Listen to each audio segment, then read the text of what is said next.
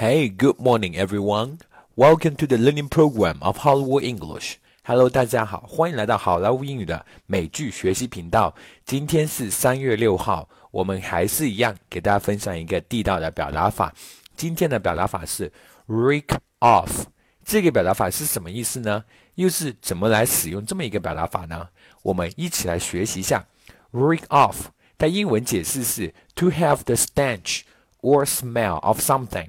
to give a strong impression of something, something。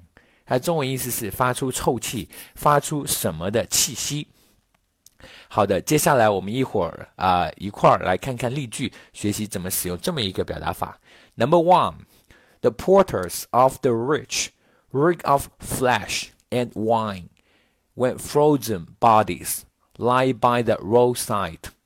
朱门朱门酒肉臭，路有冻死骨。Number two, ideas are handed down from generation to generation.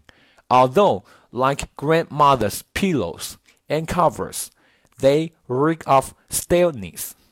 思想是一代一代往下传的，虽然它就像祖母的枕头和被单一样，散发着臭气。Number three, what did you have for dinner? You reek of garlic. 你晚饭吃了啥呀？你闻着很重的大蒜味儿。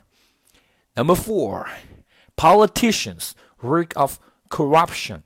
政治家散发着腐败的，散发着腐败的臭味。Number five, Mystic Falls is a town that reeks of mystery. Mystic Falls 是一个充满神秘的小城。Number six. His fancy outfits reek of his success. 他华美的服装散发着他成功的气息。